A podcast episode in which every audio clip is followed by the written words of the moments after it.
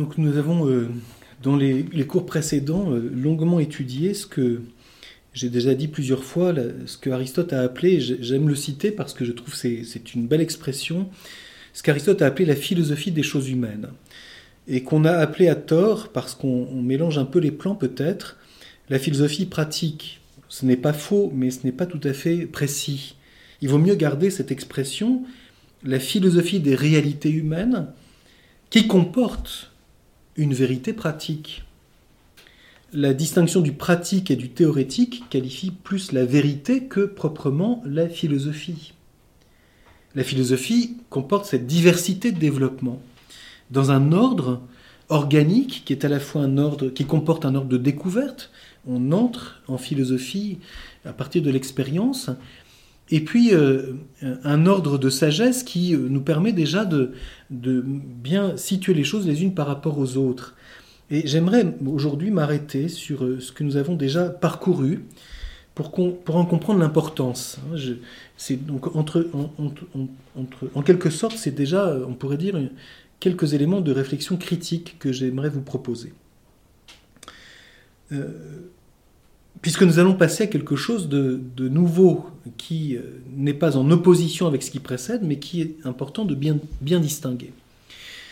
Euh, j'aime dire que l'idéologie, à la différence de la philosophie, c'est de considérer que l'idée que l'on a des choses doit s'imposer, non seulement au réel, ce qui est déjà évidemment, euh, j'allais dire, une catastrophe. Il faut faire rentrer le réel dans l'idée qu'on en a, à coup de, de justification idéologique. Donc en, éliminant du réel quantité d'aspects que l'on ne veut pas voir. C'est très intéressant. Finalement, l'idéologie vient du refus de la complexité du réel, de sa richesse, et du fait que, comme dit Aristote, il est d'abord un tout confus.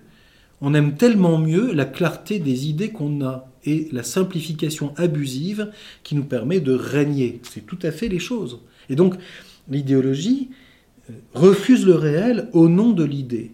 Mais non seulement ça, mais en plus, elle veut s'imposer à la pratique.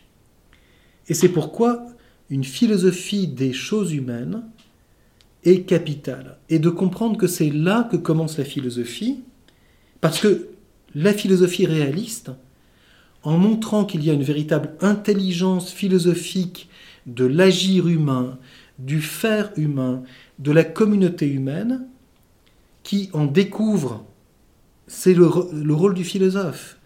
Les principes et les causes propres, ce développement de la philosophie fait sauter l'idéologie. Parce qu'elle refuse de considérer le pratique comme l'application d'une théorie. Et ceci est très important. Par idéologie, je n'entends pas seulement certaines idéologies politiques bien connues, qui ont abouti à des, conséquences pratiques euh, catastrophique. Je pense, je l'ai évoqué dans, plusieurs euh, épisodes, euh, on pense au totalitarisme, à ce que Hannah Arendt a développé en montrant comment euh, le totalitarisme veut, au fond, contraindre jusque dans la pratique, c'est-à-dire dans l'agir humain, l'homme à l'idée qu'on a. Mais ceci est bien antérieur au totalitarisme politique du XXe siècle. Toute pensée qui fait dépendre le pratique d'une théorie a priori est une idéologie. Et fait du pratique quelque chose qui devient, j'ai presque envie d'employer le mot, terroriste. Parce que la pratique qui ne correspond pas à l'idée qu'on a de ce qui doit être est dans les ténèbres extérieures. Et ceci concerne des gens bien pensants de tous bords qu'il soit de gauche, de droite, du centre, du sommet ou de la base, peu importe. L'idéologie a cette conception des choses.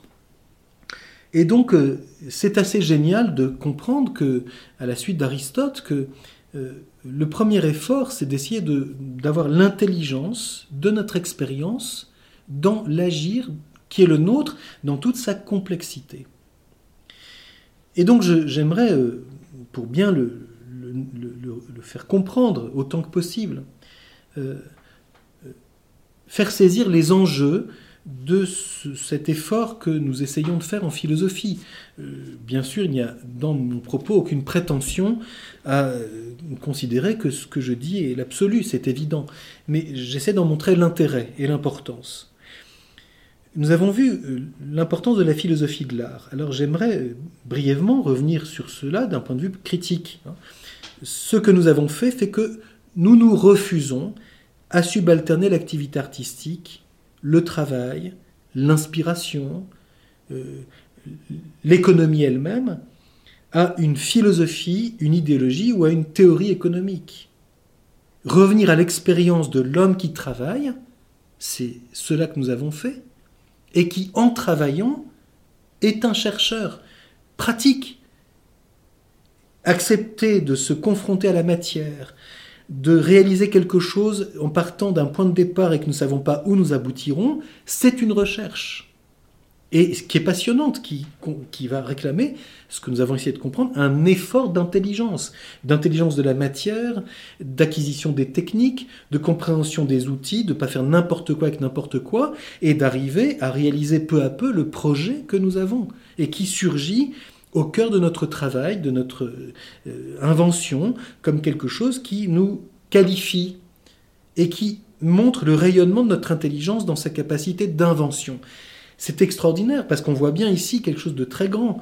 C'est que accepter de se confronter à l'activité artistique, c'est reconnaître qu'il existe une intelligence inventive. Et ceci est anti-idéologique. C'est pourquoi tous les idéologues détestent les artistes, parce qu'ils échappent à l'ordre établi, à la statue de Staline et à la, vision dogmatique imposée par l'Église catholique. L'artiste est libre de son projet. Et comprenons bien la distinction des niveaux. On ne peut pas imposer un contenu à une intelligence dont la qualité propre est d'inventer quelque chose qui n'a pas encore été dit. Et c'est pourquoi nous avons insisté sur l'importance dans le travail de la qualité d'invention, de nouveauté et la précision, la rigueur de réalisation. J'ai dit à plusieurs reprises, l'homme d'art est un homme d'idéal et de travail. Et ceci est la noblesse de l'homme artiste. Et c'est pourquoi mépriser le travail, parce qu'on ne fait que prier, prier, prier, c'est anti-humain. L'homme est fondamentalement un homme qui réalise quelque chose. Or, il faut reconnaître, et là c'est très important, je mentionne cela comme là aussi une remarque au passage qui me semble importante, c'est de fait historiquement où on a négligé cette dimension, il y a très peu de penseurs, finalement, philosophes, qui se sont penchés sans a priori sur l'expérience du travail. J'ai mentionné au passage Hésiode et Marx, mais on voit combien soit on a négligé cette réflexion, soit on l'a subordonnée à autre chose, par exemple à la morale. La vision, malheureusement, de beaucoup de théologiens chrétiens qui voient le travail comme un effort de pénitence pour que les gens se convertissent de tout leur travers. Donc, autrement dit, une vision moralisatrice du travail comme un effort d'ascèse ce qui est euh, simplement inhumain. Que le travail nous apprenne une constance, oui, mais c'est pas de l'ordre de la morale. C'est l'exigence même du projet qu'on porte. Et qu'on soit passionné par ce qu'on fait et qu'on voit pas le temps qui passe parce qu'on travaille, c'est humain et c'est tant mieux. Ça fait partie de l'expérience humaine. Et je l'ai dit à plusieurs reprises, le travail est mesuré par le temps. Et donc, le temps est occupé fondamentalement par le travail, parce que comme tel, l'amour ou la rencontre avec Dieu ne sont pas de l'ordre du temps, c'est d'un autre ordre. On n'est pas dans le même domaine. Et ceci, quand on parle aujourd'hui dans notre société française du temps de travail, de l'âge de la retraite, et on sait combien ça suscite toutes les polémiques, revenons à quelque chose de tout à fait élémentaire. Oui, il y a un lien entre le travail et le temps, mais encore faut-il le comprendre à la racine des choses. Quand beaucoup de, d'hommes de, j'allais dire, de terrain se lamentent aujourd'hui en disant que dans tout ce qu'on entend, il manque une vraie réflexion sur le travail, bienvenue à la philosophie du travail. On devrait repenser cela d'une façon tout à fait euh, première. Donc, soit on a négligé cette dimension, soit on l'a subordonnée à d'autres domaines, hein, soit qu'il s'agisse d'idéologie politique, alors on sait ce que c'est que l'art officiel, qu'il s'agisse d'un art officiel hein, pieux ou d'un art officiel non pieux, toujours est-il que tout cela est une dégradation de l'homme. Et puis, on a aussi, euh, et c'est une des choses que dénonce Marx à juste titre, et il faut entendre cette, remarque, elle est très importante, on a esclavagé l'homme par le travail en le relativisant à l'économie, et c'est tellement présent encore aujourd'hui. Personne ne peut contester ça. On, nous dit qu'il faut réformer le temps de travail pour sauvegarder un modèle économique, mais c'est dans le contraire qu'on devrait réfléchir. C'est-à-dire, il faut réfléchir sur ce que c'est que le travail humain pour voir ce que cela comporte comme réalisme sur l'économie. Et non plus considérer que c'est une économie qui est devenue entièrement financière, qui devient euh, la mesure de l'exigence du travail pour l'homme, parce qu'il faut travailler plus davantage, parce qu'il faut répondre euh, aux exigences des fonds de pension et des budgets financiers. Mais c'est monstrueux, proprement. Ça signifie que l'argent domine le travail, alors que le travail est humain et que l'argent n'est qu'un moyen d'échange dans l'économie. On voit donc ici une question d'ordre. Or ceci, c'est la philosophie du travail, de l'activité artistique qui nous permet de le comprendre. Parce qu'elle s'intéresse à l'homme en tant qu'il réalise quelque chose et qu'elle prend donc les choses à leur source. C'est ensuite qu'on dira comment le travail et l'œuvre qui en est le résultat a-t-elle une influence sur l'homme euh, y a-t-il un usage de la technique qu'il faut euh, euh, mesurer par un autre critère? Autrement dit, rapport de la morale et de l'art. Y a-t-il une façon de penser les relations du travail et de l'économie, donc de la, de la question de la valeur ajoutée, de la valeur d'échange, etc. Tout ceci sont des problèmes évidemment majeurs, mais qui sont seconds par rapport à une réflexion fondamentale. Qu'est-ce que l'homme entend qu'il travaille et réalise quelque chose?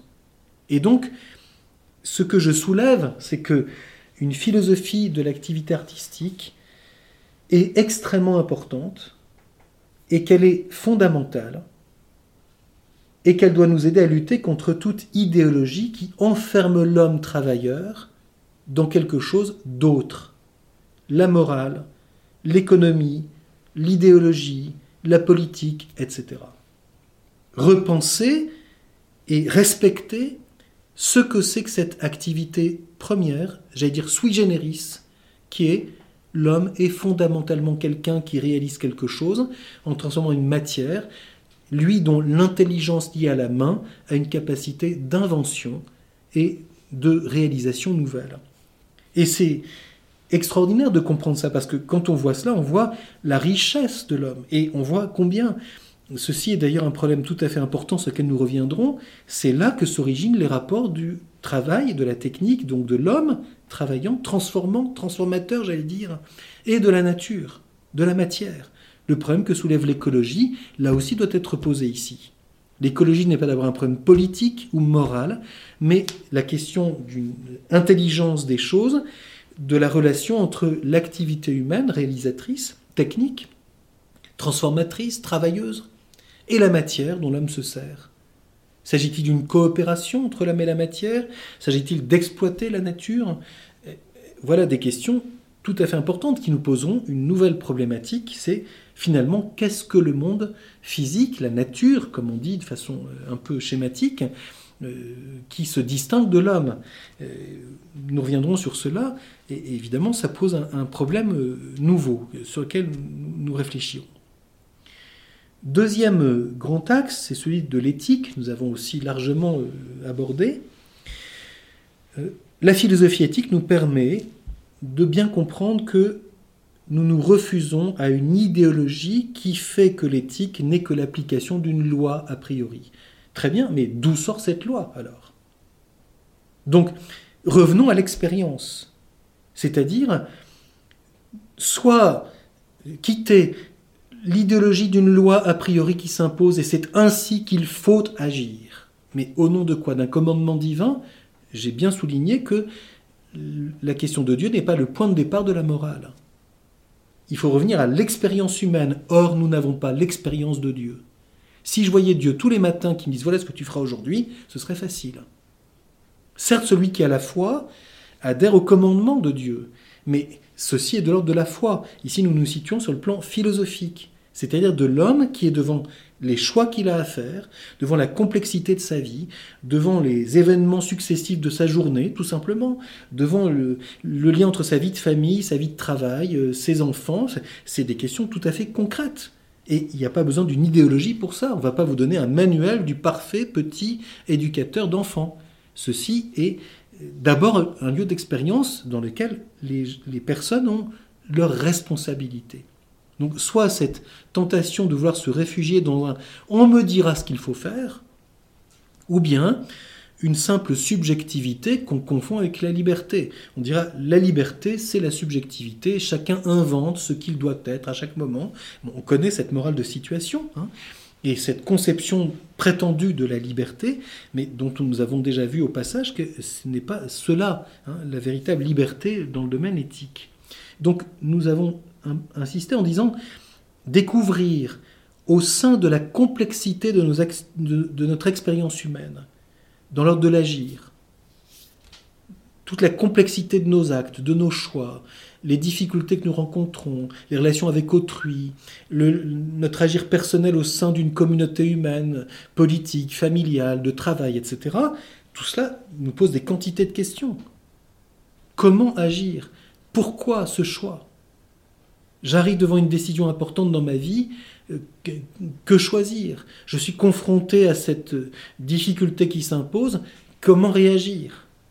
Et donc, j'ai souligné combien la recherche du philosophe en éthique, c'est peu à peu de comprendre, et ça se découvre à partir de l'expérience, par une véritable démarche inductive, c'est-à-dire découvrir de l'intérieur le premier qui ordonne, le principe qui ordonne, qui permet de saisir l'unité et l'ordre de notre agir.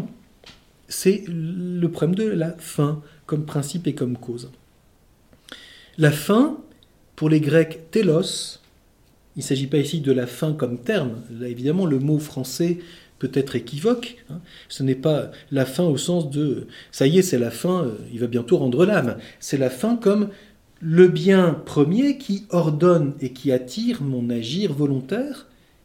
Comme le dira Aristote, c'est la fin, c'est le bien découvert comme fin qui est la cause propre de l'agir humain ce qui se découvre de l'intérieur de notre expérience et nous permet d'ordonner peu à peu toute la complexité de notre agir.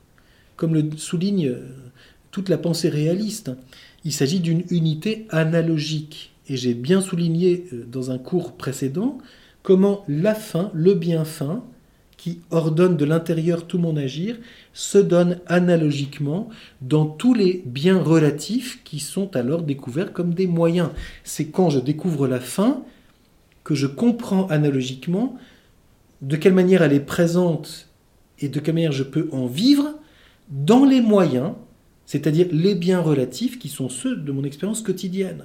En travaillant, je vis de ce qui m'attire, ordonne profondément mon agir, puisque je travaille de telle manière en rencontrant mon voisin, c'est cela qui est la clé de mon agir, parce que c'est un, je vais parler de cette façon, de cette façon, de cette façon avec lui. Et c'est aussi ça qui me montre la possibilité de la faute, c'est-à-dire je me trompe ou je volontairement je, je quitte ma fin parce que tout d'un coup j'insulte mon voisin et je ne le respecte pas, je ne respecte pas la justice. Donc la faute apparaît du fait que la fin est apparue. Puisque la faute, pour un philosophe, c'est le refus volontaire de la fin qui ordonne mon agir. Et bien sûr aussi la faute par aveuglement, par passion, etc., qui fait que, parce que je me laisse prendre par exemple par la colère, je ne me maîtrise plus et donc je dis quelque chose qui, est, qui est, outrepasse ma réelle intention.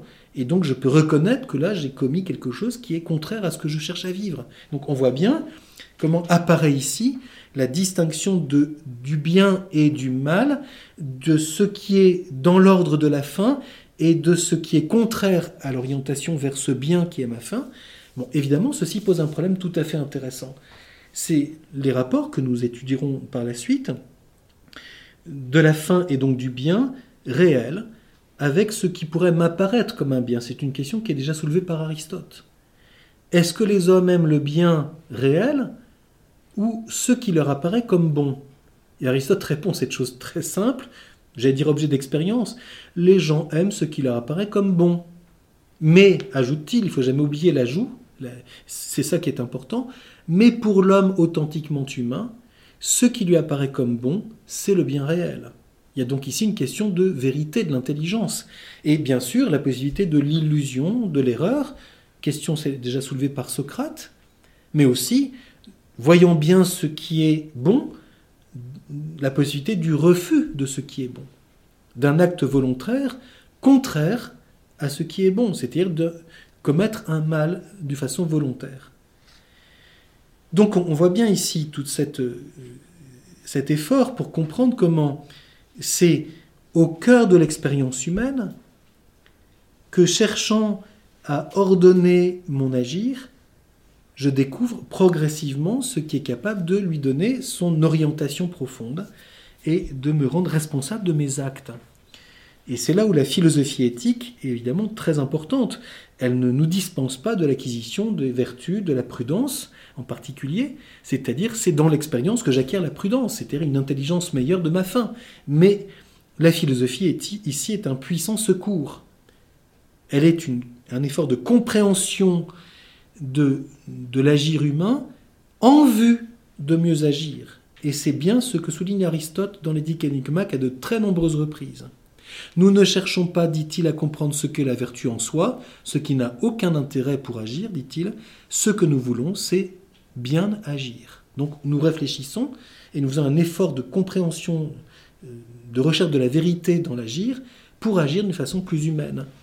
Et donc l'agir humain n'est pas l'application d'une théorie en soi, de la nature humaine, d'une loi naturelle déterminée comme telle.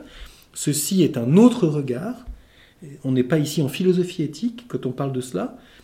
la philosophie éthique regarde l'expérience humaine et comment l'homme, dans la complexité de son agir, s'oriente progressivement vers sa fin. Ce qui, par le fait même, j'y reviendrai dans un instant, euh, respecte euh, le devenir de chacun. C'est ça qui est aussi très important. Un monde d'idéologie ne tolère pas le devenir. Et par conséquent, n'accepte pas que quelqu'un puisse tâtonner, cheminer, se tromper et se reprendre, se corriger, ou parfois, et c'est triste à dire, euh, se tromper ou errer alors qu'il avait fait un choix cohérent. Donc on voit bien ici, nous avons vu dans l'histoire de la philosophie l'importance de respecter le devenir des choses. Ceci comporte aussi le devenir humain.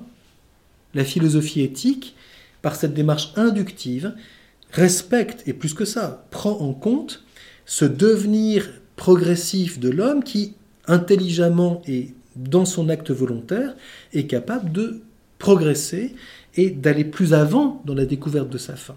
Et heureusement, c'est-à-dire on intègre le progrès moral dans la philosophie éthique, ce que l'idéologie se refuse à faire. L'idéologie, c'est noir ou blanc. C'est où on est conforme à ce qu'on a dit a priori, ou on est en dehors. Et c'est ce qui donne des gens intraitables, des gens, euh, euh, des saints justes qui condamnent la terre entière au nom de leurs principes, que par ailleurs ils ne vivent pas forcément d'ailleurs. Donc on voit bien ce qu'on appelle le pharisaïsme. Le pharisaïsme nous dit la loi dit ça. Est-ce que tu appliques la loi? Ah ben non. Mais la loi dit ça, donc tu es contre la loi. Mais, mais toi aussi. Donc la question n'est pas là. Autrement dit, on ne peut pas se dispenser de cet effort d'intelligence personnelle dans l'orientation de son agir. C'est trop facile, j'allais dire, c'est un slogan, de se réfugier derrière des choses a priori que l'on va pêcher à droite, à gauche. Alors de temps en temps c'est la lecture d'un livre, de temps en temps c'est les principes rappelés par je ne sais quel parti, de temps en temps c'est ainsi de suite. Tout cela, dit Aristote, qui fait de l'homme un enfant ou un esclave. Il vit au gré de ce qui se passe euh, au fur et à mesure de ce qu'il traverse. Et enfin, troisième aspect que nous avons étudié la dernière fois, bien que évidemment très brièvement, la complexité de la communauté humaine dans toutes ses composantes et ses réalisations, qui comporte, nous l'avons vu, à la fois des éléments du faire, donc du travail, notamment à travers l'économie, et de l'agir humain dans la responsabilité d'une intention commune qui fait que nous sommes capables de coopérer pour, euh, au-delà de la nécessité de vivre ensemble, qui a sa part évidemment, Il faut bien qu'on euh, trouve une solution pour qu'on puisse euh, au mieux gérer les aspects pratiques. Mais ça, c'est ce que Platon a mis en lumière. Mais ça ne suffit pas. Pas, ce n'est pas cela qui va suffire à constituer une communauté. Une communauté n'est pas seulement une gestion, si possible équilibrée, donc juste des nécessités internes. Chacun fait ce qu'il doit et ça tourne. C'est bon, ça tourne. Non, c'est un bien commun où chacun coopère et participe pleinement. Chacun selon sa mesure, ses qualités et, j'allais dire, son, sa responsabilité. J'allais dire, une véritable communauté est quelque chose de vivant qui se fait constamment et où chacun prend sa responsabilité, à la fois la part de, la charge commune. Personne ne peut se dispenser du service commun, sinon ça devient, euh, comme disait déjà Hésiode, le frelon dans la ruche, c'est-à-dire il y en a un qui profite du travail de tout le monde. Donc il y a une part où chacun participe à la charge commune, mais aussi qualitativement, chacun selon ses possibilités et son apport qualitatif propre qu'il cherche tant dans ses compétences, dans l'ordre du faire. Si quelqu'un est, et un piètre cuisinier, mieux vaut qu'il ne fasse pas trop la cuisine, parce que tout le monde en serait empoisonné. Bon. Il se contente de réunir tout ce qu'il trouve. Bon, mais évidemment, ça fait un gloubi-boulga assez particulier. Bon. C'est une façon de faire la cuisine, mais qui est assez limitée. Mais par ailleurs, cette personne a peut-être des compétences dans tel domaine qui sont utiles à tous. Donc, contrairement à certaines pratiques qui consistent à ne mettre jamais les gens dans le lieu de leurs compétences, autant que chacun apporte ce qu'il a de meilleur, tant dans ses compétences que d'autre part dans la recherche personnelle qu'il fait de sa propre fin et dont tous bénéficient dans la mesure où il est plus profondément humain euh, en progressant. Donc nous voyons ici, là aussi, je l'ai évoqué à propos de l'éthique, que euh, la, communauté politique n'est pas quelque chose de statique, ce n'est pas une organisation formelle fixée par une idéologie et c'est ainsi que le parti pense. Malheureusement, ça existe, nous le savons bien. Une communauté, quelque chose qui est en train de se faire en permanence, et c'est pourquoi d'ailleurs euh, certains philosophes le comparaient à un corps vivant. On, prend facilement cette image en disant euh, le corps politique. Mais le corps humain est un corps vivant, ce n'est pas un corps, euh, ce n'est pas un astre dans le ciel des idées. Autrement dit, c'est un corps vivant qui vit d'un même bien et qui fait que les choses évoluent et qu'une une une mise en commun, c'est cela la communauté, se constitue progressivement. Alors pour conclure euh, et ensuite voir comment nous allons passer à autre chose, je souligne qu'on se meut dans ce domaine dans, tant de l'art que de l'agir humain, que de la communauté politique, on se meut dans le domaine du contingent et dans le domaine du devenir. Donc ceci peut évidemment euh, engendrer, j'allais dire, deux, attitudes qui sont peut-être l'une et l'autre euh, inadéquates. Du contingent, du devenir, on peut passer une forme de scepticisme et considérer que finalement, euh, si c'est du contingent, c'est relatif.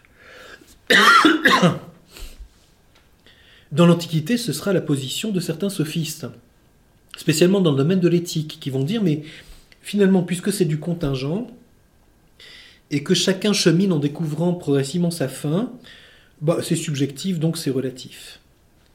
Et on sait que c'est face à cela, en particulier, que Socrate, puis Platon, puis Aristote, chacun avec peut-être une, réponse différente, nous y reviendrons, euh, réagiront. Non, il n'y a pas quelque chose de relatif parce que dans la diversité des réponses, il y a cependant quelque chose de commun. Bien évidemment, euh, le commun peut être celui d'une forme, c'est la position de Platon, le bien en soi, et c'est le philosophe qui doit dire ce qui est bon. Donc c'est celui qui gouverne, qui dit à tout le monde ce qui est bon. On voit bien que cette position revient à l'idéologie, et je vais y revenir dans un instant ou bien on accepte que ce n'est pas une diversité absolue euh, qui conduit au relativisme dans le domaine pratique, mais qu'il y a quelque chose d'analogiquement commun, et c'est une unité analogique qui se dévoile pourtant dans différentes manières de le vivre. On peut dire, pour dire les choses de façon très concrète à propos de l'éthique, tout homme est fait pour aimer vraiment, par exemple, même si la manière dont il cherche à aimer comporte un itinéraire et une diversité. Mais ce qui sera authentiquement humain dans cela, c'est là où il s'oriente et découvre progressivement sa véritable fin. Et qui oserait prétendre qu'une personne humaine en est totalement séparée? Peut-être euh, ne l'a-t-elle pas entièrement découvert? Peut-elle euh, peut-être erre-t-elle dans certains choix? Peut-être euh, commet-elle des erreurs? Mais toujours est-il que voilà la recherche propre de la personne. D'autre part, l'autre réaction que cette dimension de découverte d'une philosophie des réalités humaines suscite, c'est l'irritation des idéologues et des gens à principe. Parce que c'est intolérable pour certains de considérer que la personne humaine, dans son travail, dans son agir, dans sa vie en communauté humaine, qu'il s'agisse de la famille, de, du travail, de la communauté de travail, donc de l'entreprise ou de la politique, est un être en devenir. Et toute la question, on voit bien, euh, quand Platon dit qu'il a posé les idées parce qu'il a eu peur de la position d'Héraclite, ceci évidemment touche d'une façon très profonde tout ce qui concerne les, choses pratiques, j'allais dire.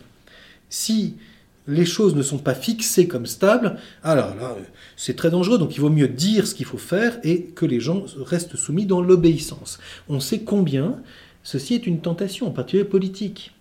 Toute tyrannie politique consiste à dire, au nom de l'ordre, parce qu'on est devant le désordre de la diversité des gens, qu'il faut dire ce qui est à faire et comme ça on va remettre les choses un peu comme il faut. Le principe de l'ordre. Tous les fascismes viennent de cette vision d'un primat de l'ordre, de ce qui doit être fait et dit et accompli, et qui va enfin mettre de côté, on sait combien cela a pu aboutir à des, à des tyrannies euh, très concrètes, tout ce qui ne rentre pas dans les critères qu'on a fixés. Qu'il s'agisse de gens déviants par leurs euh, origines, qu'il s'agisse de gens déviants par leur vie, par leur pratique, par leur travail, par leur art. On sait combien, par exemple, le nazisme a éliminé ce qu'il appelait l'art décadent, qui évidemment pour lui était lié à l'art de certains euh, artistes de certaines origines, n'est-ce pas hein Et il fallait l'art arien. Mais c'était monstrueux, ça existait. Je ne dis pas des choses qui sont euh, inventées. Comment ceci est-il possible? Parce qu'on ne tolère pas que l'homme soit un être en devenir dont la recherche ne peut pas être enfermée dans des casiers a priori. Et ceci n'est pas que dans les idéologies politiques. On sait combien cela peut exister dans d'autres domaines. Je n'ai pas besoin de faire des détails, notamment quand il s'agit des choses dans le domaine prétendument, je dis bien prétendument, religieux. Tous les déviants doivent être éliminés. Donc il est capital de, respecter cela comme étape de la philosophie parce que c'est à partir de là qu'on peut euh, découvrir euh, analogiquement, d'une façon authentique, euh, un nouveau développement de la pensée philosophique. Et, et j'insiste sur ce point. Si on ne respecte pas l'expérience des réalités humaines et l'analyse propre à la philosophie qui s'intéresse à cette dimension, aussi bien l'effort spéculatif, scientifique, la découverte d'une métaphysique, la conception philosophique de la question de Dieu seront entièrement faussés. Parce que c'est par analogie avec ce premier niveau que nous nous élevons à une connaissance théorétique avec deux questions que je soulève. Et nous reviendrons là-dessus évidemment d'une façon très euh, détaillée. Premièrement, comprendre l'exigence de dépassement de la seule contingence et de ses limites. Et bien comprendre pourquoi. Certes, nous devons respecter le domaine du contingent, mais justement, le domaine du nécessaire, par exemple dans le domaine scientifique, n'est pas la négation du contingent, parce que le contingent existe. Et donc le nécessaire, déjà dans le domaine artistique, dans le domaine moral, dans le domaine politique, se découvre à l'intérieur du contingent comme un principe qui ordonne le contingent. J'ai soulevé, par exemple, pour l'artiste, qu'il passe du possible au nécessaire dans l'ordre de réalisation, parce que quelque chose s'impose à lui pour le réaliser, tout en demeurant dans le domaine du contingent. Donc, dans le domaine pratique, il y a bien du nécessaire dans le contingent, c'est-à-dire quelque chose qui demande d'être, alors qu'on est pourtant dans le domaine relatif. Donc, un, un dépassement du contingent qui, que nous voyons déjà dans le contingent lui-même. L'artiste n'est pas celui qui suit le fleuve des qualités sensibles. Il les ordonne. C'est donc qu'il y a au sein même de l'expérience pratique, du travail, une exigence qui fait appel à une forme de nécessité. Et c'est pourquoi il me semble qu'on peut dire que dans toutes les grandes activités humaines, qu'il s'agisse du faire, du travail, de l'agir ou de la coopération dans le domaine politique, nous faisons l'expérience que dans le contingent s'ouvre un appel à quelque chose d'autre. La vérité pratique, si je prends sur le plan critique, ne peut demeurer que si on découvre une vérité d'un autre ordre. Et c'est pourquoi on dévoile ici, et c'est peut-être ça qui est le plus intéressant, qu'il y a dans l'intelligence humaine un appétit non pas pour les idées, et c'est pourquoi j'ai souligné qu'il fallait partir du pratique pour éliminer l'idéologie. Ce n'est pas une idée que l'on cherche, mais le vrai. Un appétit de l'intelligence pour le vrai qui ne se contente pas du vrai dans le faire, du vrai dans l'agir, du vrai dans la coopération, mais qui, parce que nous sommes face à ce qui est, qui se donne d'abord à nous dans le monde physique, dans les vivants que nous expérimentons, dans toutes les réalités que nous croisons, ce qui est, c'est ce qui est vrai, et c'est ce qui se donne à nous. Et donc la connaissance qu'on a appelée la connaissance théorétique ou la connaissance scientifique pour elle-même, et ensuite l'exigence propre de la sagesse, repose sur ces deux aspects, on peut dire. La reconnaissance des limites propres à ce qui relève du contingent. Le travail et la connaissance artistique ne me donnent pas la connaissance totale de la matière. Peut-être le mot total ici est-il abusif parce que ça fait allusion bien sûr à, l'ambition d'un système total comme on le trouvera en particulier chez Hegel. Mais peut-être faudrait-il dire alors de façon plus, plus précise la connaissance pratique, l'expérience du travail, de l'agir, de la coopération, ne nous donne pas entièrement la connaissance du réel. Le réel ne se réduit pas à ce que je transforme, à mon agir dans mes choix, à ma coopération avec autrui, car autrui existe indépendamment de ma coopération avec lui. La matière existe indépendamment de mon travail. Si je suis euh, euh, artiste dans tel domaine, la matière avec laquelle je travaille, la terre, le cuir, euh, le papier, le bois, tout cela existe indépendamment de mon travail. Si je quitte mon atelier, je reviens le lendemain, les choses sont toujours à la même place. Donc la matière demeure. Elle est indépendante de la transformation que je lui impose. Et donc, elle m'intéresse, cette matière, gratuitement. C'est en ce sens que quand nous coopérons avec la matière, nous apprenons à la respecter, et du coup nous avons envie de l'admirer. Et nous pouvons nous arrêter un moment, nous dire, mais cette matière est extraordinaire, pourvu que je la massacre pas en la travaillant, parce que c'est tellement magnifique, c'est euh, l'émerveillement d'un artiste, d'un artisan devant du bois, devant du marbre, devant du cuir, euh, pleine peau, n'est-ce pas, devant un papier incroyable, mais c'est, on se demande si on va y toucher. Et d'ailleurs, il y a une forme d'art qui a comme ambition de magnifier la matière, et c'est présent dans tout véritable travail. Un travail qui massacre la matière est nul, simplement nul. Parce que dans tout travail artisanal, la matière, même s'elle est transformée, est magnifiée dans ses qualités de beauté et d'usage. Et donc, la coopération elle-même avec la matière montre que la matière demande d'être vue pour elle-même, puisqu'on la magnifie. C'est donc qu'elle a quelque chose à dire. Et donc, qu'est-ce que c'est que la matière? Et ainsi de suite.